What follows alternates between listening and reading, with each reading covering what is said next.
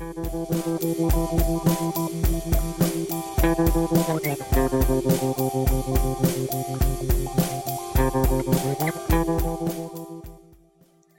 家好，这里是 FM 二三零九幺四知乎日报，我是主播明尾巴。今天的问题是：iPhone 六涨价对苹果利润的影响。回答这个提问的是一位 Data Analyst Leon。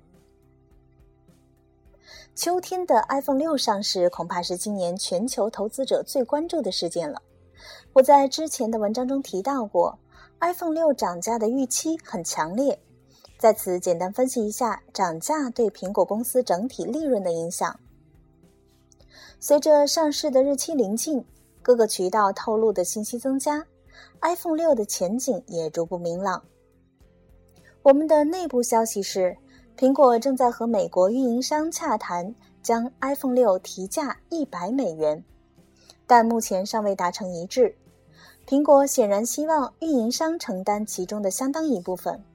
而运营商在试想反响不明朗的情况下十分犹豫。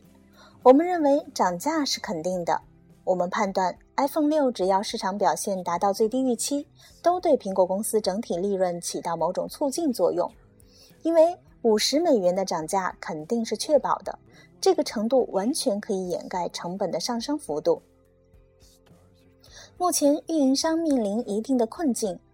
因为本年度再没有其他的重磅机型上市，不向苹果妥协就意味着失去大量用户，而妥协又也难确保有利润的增量，因为加价会对销量构成压力。高端安卓机型的同质化和发达经济体的市场饱和反而提升了苹果的价值。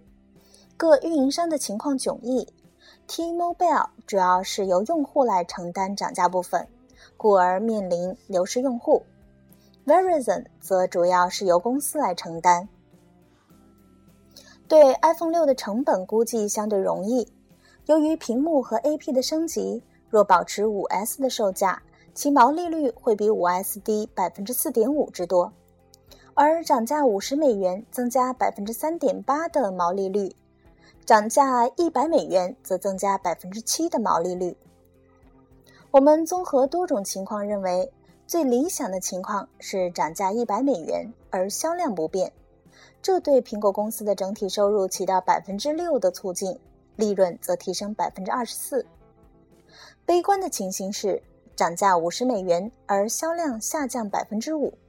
此种情形下，苹果公司的利润仍可提升百分之六，但苹果就要思考下一个新兴产品能否成功的问题了。以上预测均为年化值，参考报告出自 Jefferies。